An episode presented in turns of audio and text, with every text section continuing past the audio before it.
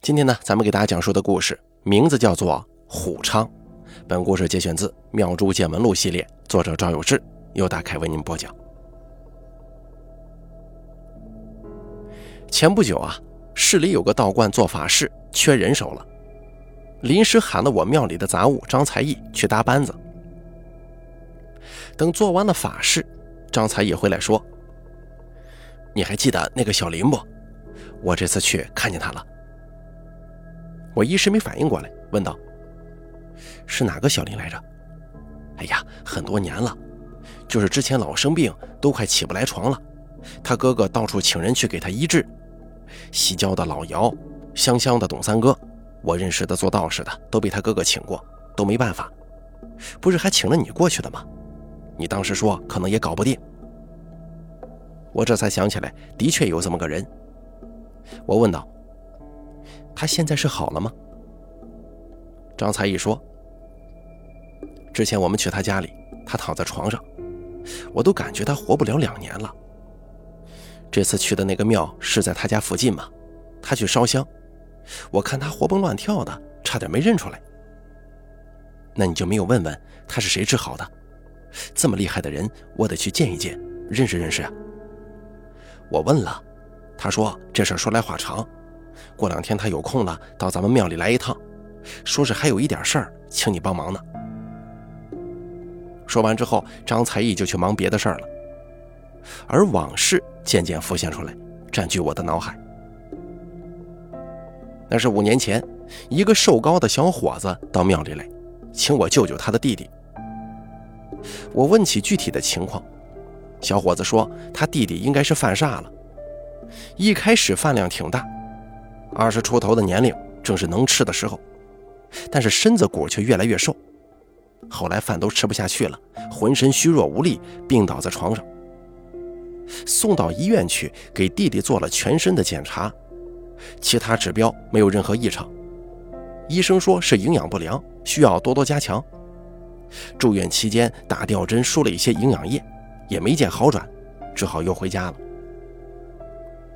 小伙子请了很多做道场的师傅到家里去，他们都说是犯了煞，但是那个精怪是很厉害的，止不住他呀。湖南地区有名气的、没名气的道士和尚都去了，有的做完了法事没有任何效果，甚至还有的做完法事之后病情更严重了。我当时就觉得吧，既然这么多同行都去做过了，一点好转都没有。估计我也解决不了。保险起见，我在庙里照了一下水碗，看了看具体是怎么回事。水碗当中显示出一个破掉的大罐子，罐子前面还有香烛供奉。我推测这个罐子可能是个禁坛，就问小伙子是不是有师傅去家里立过禁呢？立禁。是民间法师面对极其强大的妖邪束手无策时所采取的办法。普通的收邪破煞遣送法事已经起不到作用了，就不得不用力禁的方式。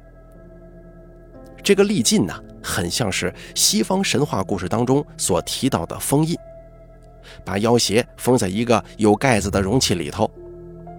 而湖南地区呢，多是用瓦罐，封印了妖邪的瓦罐就叫做禁坛。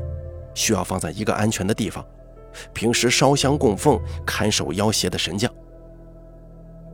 小伙子说，他确实是立过，但是没立成功。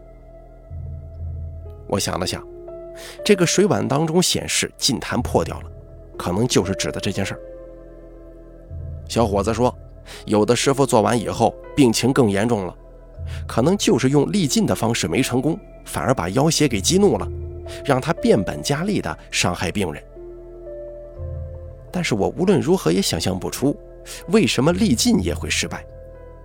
更让我感到无能为力的是，如果力尽都没用，一妖邪有了防备之心，就算换个人去力尽也是很难成功；二，我实在也没有什么信心能够用别的方法来解决这件事儿。毕竟力尽已经是很多民间法师最后的杀手锏了。湖南这里做道士是有很多规矩的，其中包括信士上门来请，无论如何都得亲自去一趟。我只好硬着头皮拉上张才艺一起去看一下情况。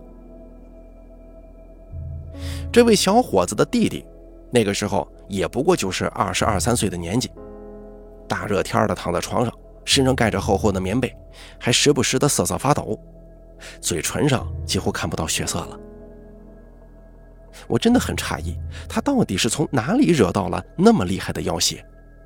就问他之前有没有去过什么荒山野岭啊，或者做了什么冒天下之大不韪的事儿。病人有气无力地说：“之前一直都在上学，没去过什么奇怪的地方。大学二年级的时候啊，就开始经常觉得饿，吃的很多，可是身上就是没力气，并且越吃越瘦。”好不容易强撑着读完了大学，最后就病倒了，一点食欲都没有，吃一点就吐，现在体重还不到五十公斤呢。就他这个状态，也是没法找工作的，就这么一直在家里躺着，连去一趟厕所都得累得出汗。短短几句话下来，病人说的非常吃力，足足用了五六分钟才说完呢。我越想越不明白呀，你说一个小伙子老老实实读书上学，怎么可能会惹到如此强大的妖邪呢？想来想去，推测最大的可能性还是跟他的祖辈有关系。就问那哥哥，家里的父母、爷爷辈的都是干什么工作的？小伙子开口说了一句：“啊，我爷爷是法官，不是法院的那个，他是做道士的。”我当时惊呆了，因为法官是我们同行之间最高级别的尊称，绝不轻易使用。整个省内同一时期能被尊称为法官的，一只手都数得过来。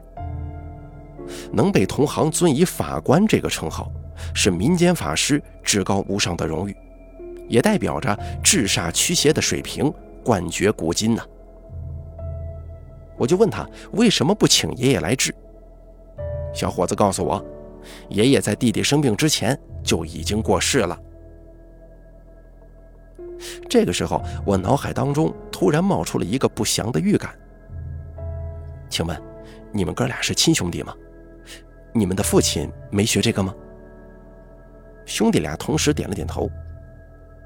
哥哥说：“我爸从小对这个不感兴趣，跟他的经历也有关系。”听说我爸小时候赶上破四旧了，我爷爷那会儿经常被批斗游街，在他心中应该是留下了很深刻的阴影，总担心干这个会被迫害。虽然我爷爷在乡亲们这儿都挺受尊敬的，但是我爸从来不提这些事儿啊。我浑身一个机灵，说道：“，那这个妖邪跟你们家里头应该是好几十年的恩怨情仇了吧？”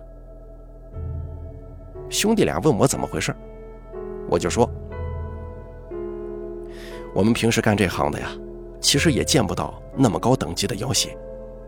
这就好比普通县城里的民警是接触不到跨国武装犯罪集团的，但是你爷爷是法官呢，他就等于驰名中外的名侦探。那遇见这种大邪神可能性很高啊。我来之前一直都想不明白。历尽抓不住的妖邪可都是狠角色，还不是一般的狠角色，老百姓根本不可能惹到。就像老实本分的人，平常做什么也不会让黑社会头子给盯上，一个道理。你们到底是怎么惹到身上来的？我以前连见都没见过这种事儿，因为能有这么大的能量又危害百姓的邪神，道教传承这几千年当中，应该都被祖师爷收的差不多了。现在来看呢。最大的可能就是跟你们爷爷有关系。这位老法官是唯一有可能接触到这个层面邪神的人。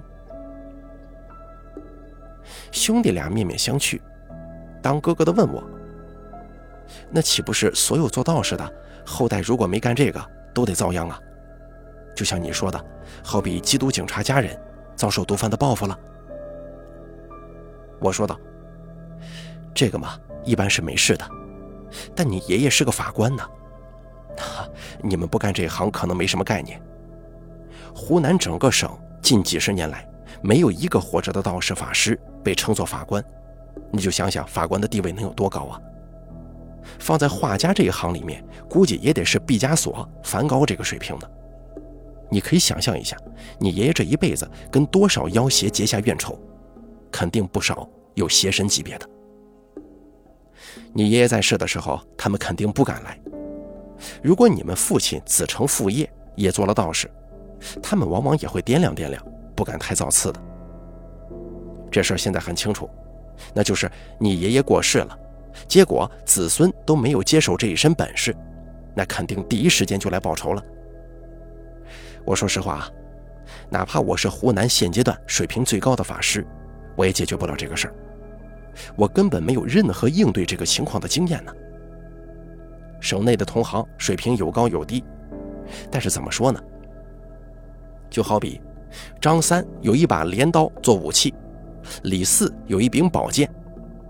李四的战斗力要比张三强，但两个人是在同一个水平线上的，还能打一个有来有回。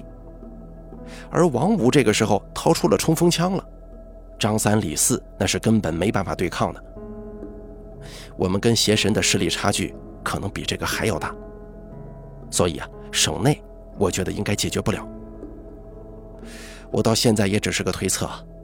至于这个邪神的来历，跟你们爷爷有什么恩怨，是来了一个还是来了一伙，我都一无所知啊。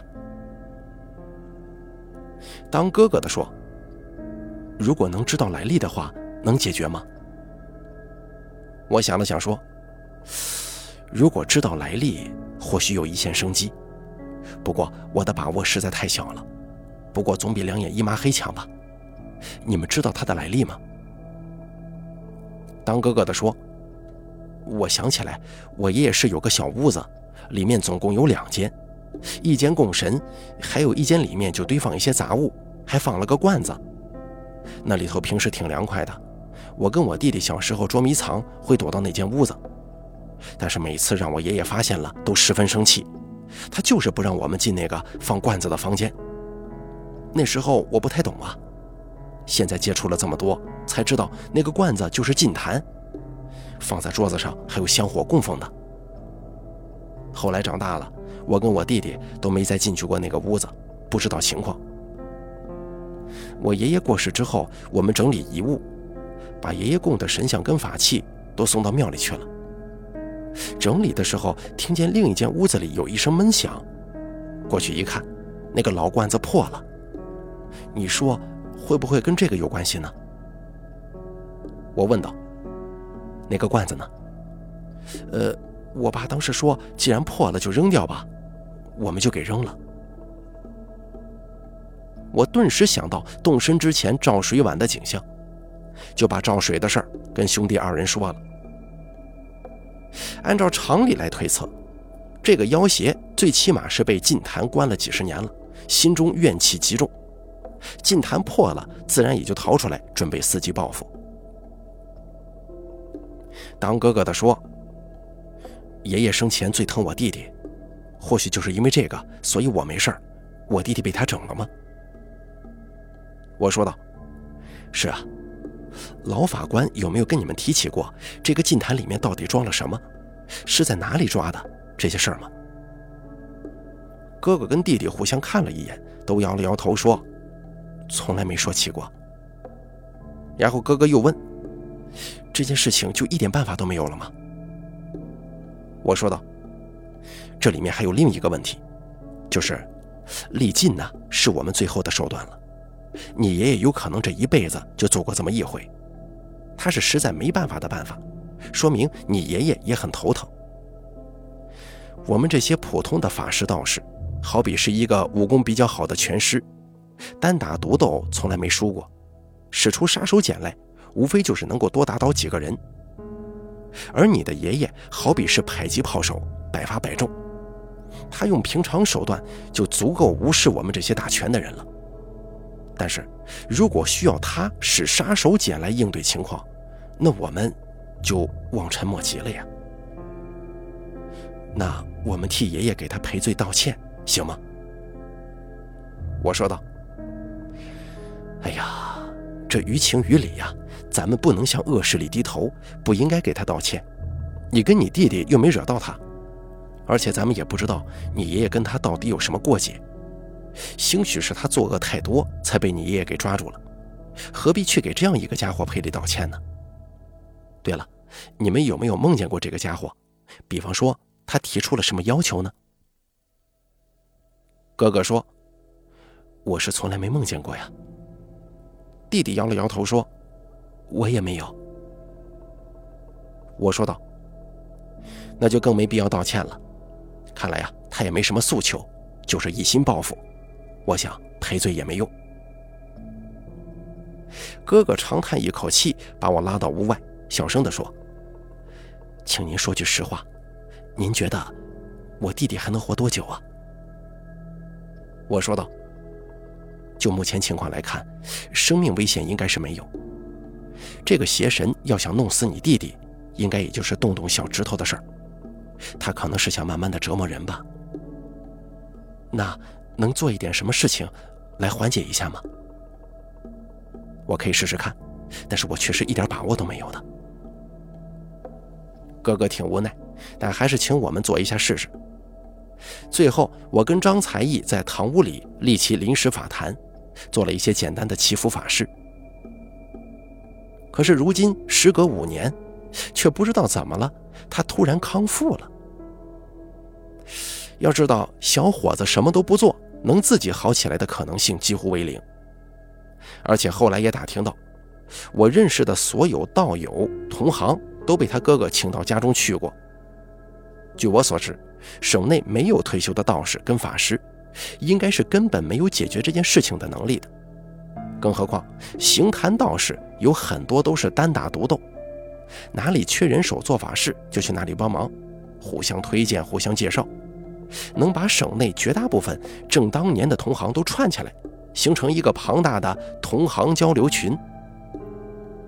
按照常理，我所能接触到的做道士的人远比小伙子多，不知道他从哪里请来了这样的高人。如果是省内的老师傅，我非常想去见一见。张才义告诉我说，已经把庙的位置发给那个小伙子了，应该过两天就过来。等了两三天，小伙子如约来到庙里。一进庙门，我是差点没认出来呀，因为现在的他看上去身体十分健壮。我说道：“你现在这是完全好了吗？”小伙子站在庙门口，抻抻胳膊，原地跳两下，说道：“好了，没事了。”我赶紧招呼他到茶室里坐坐。聊起往事来，真是不甚唏嘘啊。小伙子这是第一次来我庙里，互相客套了一番，我就问道：“你哥哥最后请了哪里的师傅，帮你把问题解决了？”小伙子说：“这事儿说来话长了。”我哥哥后来接着到处找师傅，来了也都是搞不定。想着贵州、江西路远，他们听不懂当地人说话，也没法去找，就有点绝望了。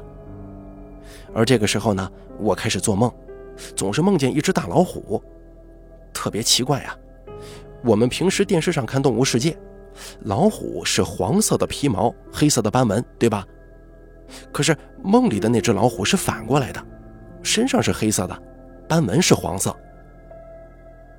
我顿时脱口而出说道：“黄斑乌虎啊！”小伙子愣了一下，什什么意思？我说道：“咱们正常的老虎相当于是乌斑黄虎，乌就是黑颜色嘛。在治煞的一些法师教科书当中啊，经常提到一个黄斑乌虎，形容他是治煞除邪的先锋官。”我们还有一个专门的手诀，叫做黄斑乌虎诀，大概意思就是请这个黄斑乌虎来治邪。这教科书法本里面，一般的兵将都是没有名字的，都用统称，什么芝麻兵、黄豆将，形容兵将多嘛。而唯独这个黄斑乌虎是专门的一个名词。小伙子说：“哟，那这么说来，他说的有可能是真的。”我问道：“他都跟你说什么了？”小伙子说：“我一开始总是梦见这个老虎跟别的动物打架，每次都是他赢，就跟看电视似的。当时连续了好多天，而终于有一次啊，梦里他不跟别人打架了，他对着我说话。他说他原先在我爷爷手下做兵将，可以帮我赶走害我的邪神。然后我就说：那麻烦你帮帮忙吧。他说帮忙可以，但是有一个条件。”呃他要在我身上下马，我问道：“然后你就答应了吗？”小伙子说：“我那个时候也没办法了，再这样病下去只能等死，也就答应了。大概前前后后过了一个月吧，我慢慢就感觉身上有力气了，饭量也正常了。我想去工作赚钱，可是我哥让我又在家观察了两个月，没啥事儿，我这才出去找工作。”还都挺正常的，也没出现身体不受控制的情况。我慢慢的也就把这事给淡忘了。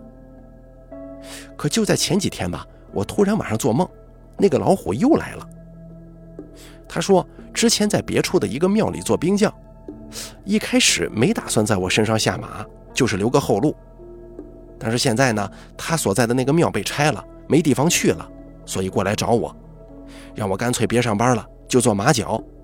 平时出个马，帮人查事儿，收点香火钱什么的。我说道：“这倒也是个出路啊，他能帮你把邪神赶走，肯定很厉害。如果你要做这行了，怕是行业领先水准呢。”可是没想到，小伙子却说：“哎，那不行啊，他是妖怪，我怎么能让妖怪上身呢？”在湖南地区，民俗方面普遍认为。动物修成了精灵，不管它品性怎么样，一律以妖怪论处。动物精在人们的观念当中啊，要比鬼神层次低得多。我说道：“人家跟你说的是有商有量的，他事先征询了你的意见，然后又帮了你一个大忙，也是你自己同意的，于情于理，这事儿你应该兑现呢。”小伙子说：“我来这里就是为了这个事儿。”之前有那么多师傅给我做法事制服，都说不出个所以然来。也有的说这个妖精，那个邪魅的，反正口径都不一样。只有你能分析出这个事情的根由，我觉得你水平不低，所以我就过来问问你有没有什么办法能把他赶走啊？我说道：“你跟我开玩笑呢？之前那个邪神我都没办法，这个老虎比那个邪神还厉害，我根本搞不定的。”你就没跟他商量商量吗？比方说换个形式什么的。小伙子用很诧异的眼神看着我说：“跟这种妖怪有什么好商量的？”我真是有些无语，不禁想起前几年去市西边帮一位被狐狸精灵附体多年的婆婆。当时婆婆的家人也是一模一样的态度，从来不跟狐狸商量，坚决不妥协。确实有很多湖南的乡亲们是打心眼里就瞧不起这些动物精灵。我说道：“哎，此言差矣，总归还是要交流的。就算是比较弱小的灵体，我们一般呢也是不会刻意去欺负它的。更何况那是那么厉害的黄斑乌虎，它本来可以完全不理会你的态度，直接强硬的冲开你身体的关窍。能跟你这么平和的交流，这是很难得的事儿。”小伙子很不屑地说：“呸，他还不知道天高地厚了，还要冲开我，你让他冲一个试试。”我正要劝他别这么说话，突然就看见小伙子脖子一歪，就跟落了枕似的，紧接着嘴角也开始抽抽了。小伙子说：“行，你你非要来是吧？咱们看看谁能把谁压下去。”接着，小伙子就像个僵尸一样胡乱扭动身体。我是一点忙也帮不上，就看着他坐在椅子上狰狞的摇头晃脑。不一会儿，小伙子就满脸通红，豆大的汗珠不停地落下来，那咬牙切齿的模样，仿佛正在跟大力士决斗呢。我说道：“哎，你要不先停一下，这样下去，别人看见你就像发了疯似的。”小伙子喘着粗气说：“不行，这个妖怪凭什么？”话音没落，小伙子突然没有了挣扎，端起来桌子上的烟灰缸就往嘴边递。我们平常为了方便熄灭烟头，这个烟灰缸里啊倒了很多水。我见他一副要喝脏水的架势，赶紧凑过去把烟灰缸抢下来。可说时迟，那时快，还没等我够到烟灰缸呢，小伙子已经张大了嘴巴把脏水倒进去了。我好不容易抓住了他的双手，却没想到他力气大得吓人。我拼命地往回夺，他的手却牢牢地抓住烟灰缸，纹丝不动。喝完了满满一缸脏水，小伙子才心满意足地把烟灰缸放回桌子上，用手背擦了擦嘴。我看小伙子端坐在椅子上，闭着眼睛一动不动的，就问道：“现在是黄斑乌虎将军吗？”小伙子没搭理我，左手右手各掐了一个祖师诀放在膝盖上，脚尖在地上，看似毫无章法的乱点。看了一会儿，我才发现这是在踏钢步啊！沉默了五六分钟的模样，小伙子张口说：“我下去了。”说完，小伙子浑身打了个冷战，瞬间睁开眼睛，紧接着就是一声干呕。我赶紧把垃圾桶递到小伙子身旁，他抱着垃圾桶吐了一阵，却什么都没吐出来，一边吐还一边骂：“你看。”我说他是妖怪吧，我压他，他就控制我的身体喝这个烟灰水，他憋着坏呢。等水咽下去了，这才走，明摆着就是不想让我吐出来。我抽出两张纸巾放在桌上，让小伙子擦擦嘴。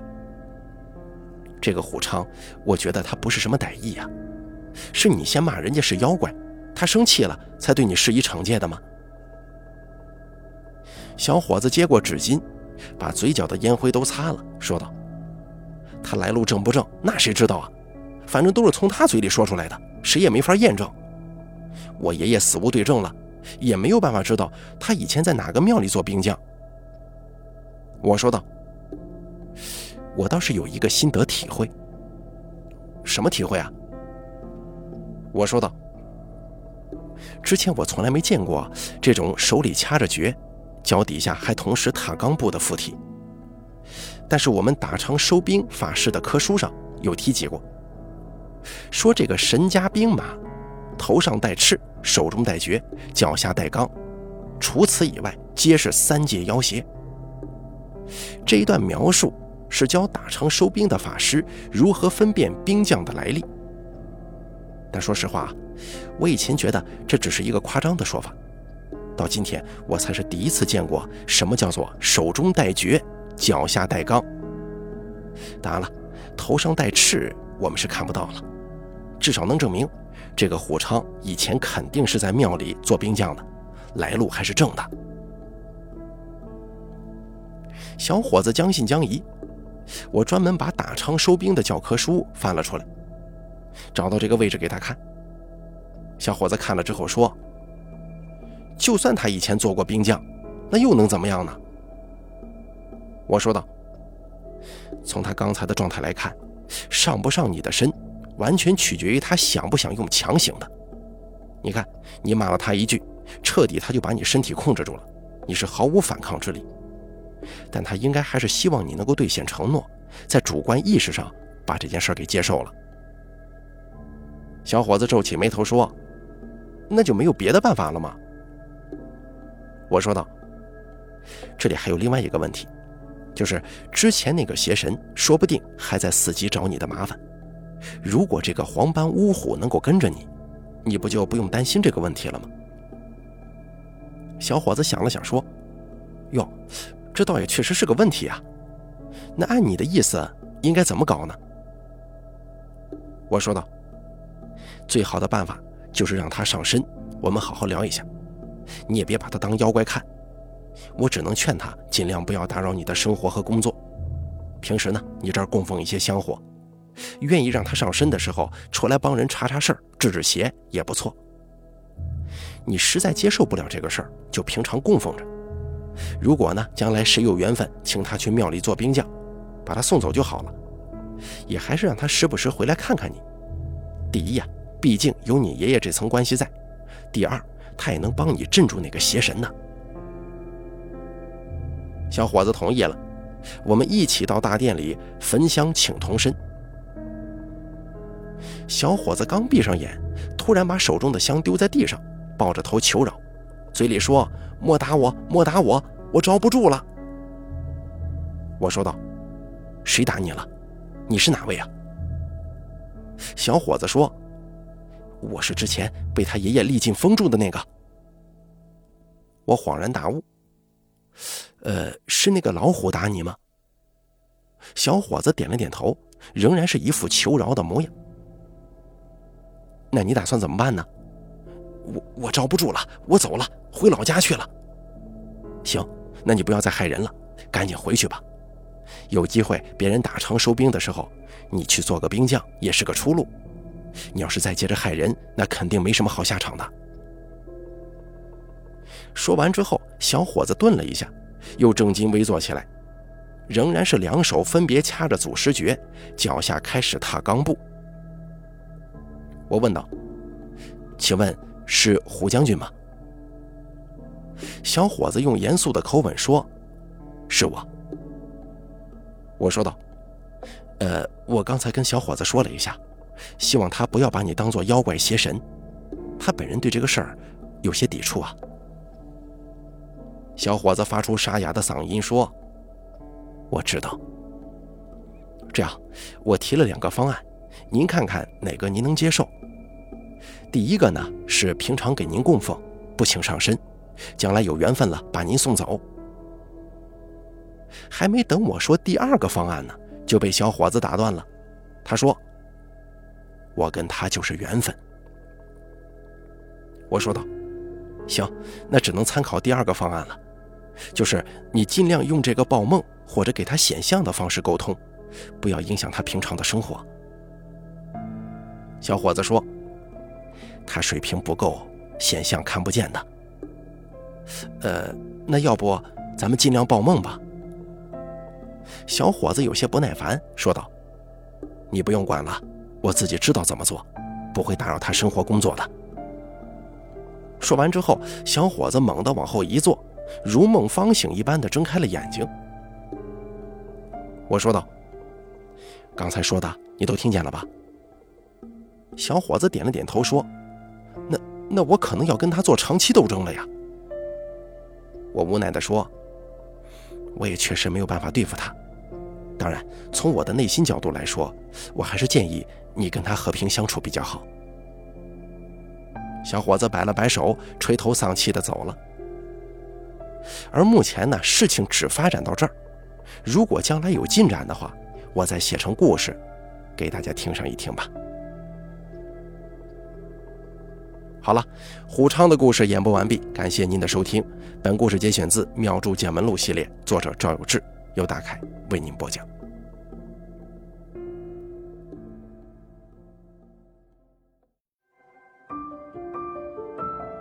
本期故事演播完毕，想要了解大凯更多的精彩内容，敬请关注微信公众账号“大凯说”。感谢您的收听。